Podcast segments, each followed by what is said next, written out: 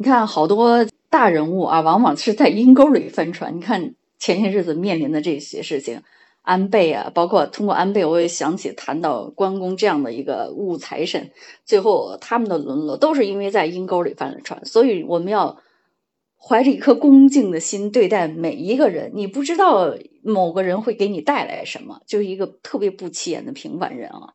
就是说你说到门卫这个，我们在营销的时候，我们需要宣传促销。然后门卫就给我提供了很多的便利，他告诉我哪个位置会好一些个，哪个地方会不好啊，哪儿的人流会很多呀，他有时候会帮助我占位置啊或者什么的。哎，你看这样，我就会给他一些小礼品呐，帮起我说请他们吃饭呢。然后我在做这个我们全境域的，就是小商铺的时候，走访了很多个小商铺啊，那会儿我还年轻啊。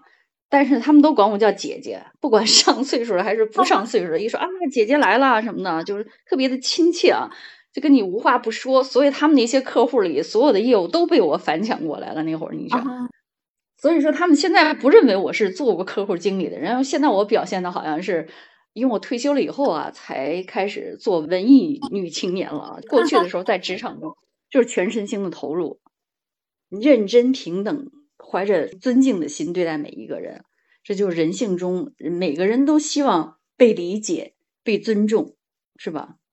对的，对的。哎呀，这个说的真是太棒了。然后你也让我想起了以前做销售的时候的一些情景。其实刚才你说到，通过他们你收集到各种很有用的、很有价值的信息，真的是，也许你忽略的某个人，他才是那个最重要的人。嗯，对。不要带着评判的眼光去评判任何人，我们怀着崇敬和平等、尊敬的心对待每一个人，我觉得是这样。是的，是的，哦，这一点太重要了。哎呀，真的是非常棒。原来我感觉就是，哎，你读的特别的好。然后讨论的时候，好像我没有看到你有特别特别多的发言。但今天，哎呀，你的分享让我觉得耳目一新，豁然开朗。希望以后也能继续的多多与我们分享这些你生活中的案例哈，真的会让我们大家会更有帮助的。哈哈，谢谢。主要是从你身上我也学到了很多呀。我一般是喜欢做幕后。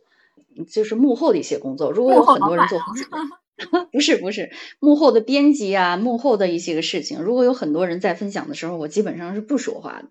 但是今天呢，我觉得我应该说一说呀，把咱们这个 场撑起来，因为今天的话题我觉得非常的好，希望有更多的人听到它，能从中学到和受益。嗯，感谢感谢，我们的尚雅教练那边方不方便啊？因为他在外面哈，可能会比较嘈杂一些。嗯，对，尚雅教练的每次分享也都很受益的。嗯，他今天说他要带他家的那个小朋友去图书馆，我都想到，哎呀，我说我多少年没有去图书馆了，现在好像就直接去图书馆里边去看书哈，去读书，哎呀，这种好像机会太少了。我觉得这个是应该挺有意思的一件事儿哈，应该去，我们自己也应该去，可以去看一看。对我们学无止境，活到老学到老嘛，让自己永远要跟得上这个时代的发展，我们才不会被淘汰。温故而知新啊，是吧？嗯，好呀，今天我们真的聊了很多，但我相信这个无论是销售也好，管理也好，真的可能是我们这一生当中每个人的永恒的话题。所以，如果能做好这两方面，我相信他会度过一个非常的惬意的人生。那呃，今天我们的这个题目哈叫职场社交的技巧。其实我们很多的卡耐基这本书里边都蕴藏着这些哈社交的这些技巧，无论其实是在职场还是我们的生活当中，都会非常的受用。关键是大家真的去把它拿来用。今天我们就聊了这么多，其实我们在这个输出在说出这些话的同时，我觉得表达我们观点的同时，其实也是为了让我们自己。有更深刻的印象，然后我想大家可能在听到这些东西的时候，大家可能也反复的复刻在我们的这个记忆当中。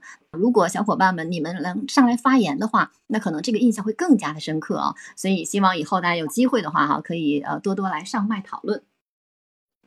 嗯，对。明天早上的九点钟，我们继续来读这本《人性的弱点》。明天的内容。卡耐基是这样说的：“他说，如果本书当中的观点你都没有记住，没有关系，但只要你记住这一条，它可能是你一生事业的基石。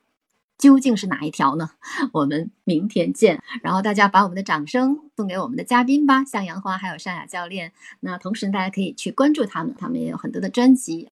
那好嘞，我们今天的直播就到这里啦，拜拜，拜拜，明天见，感恩大家。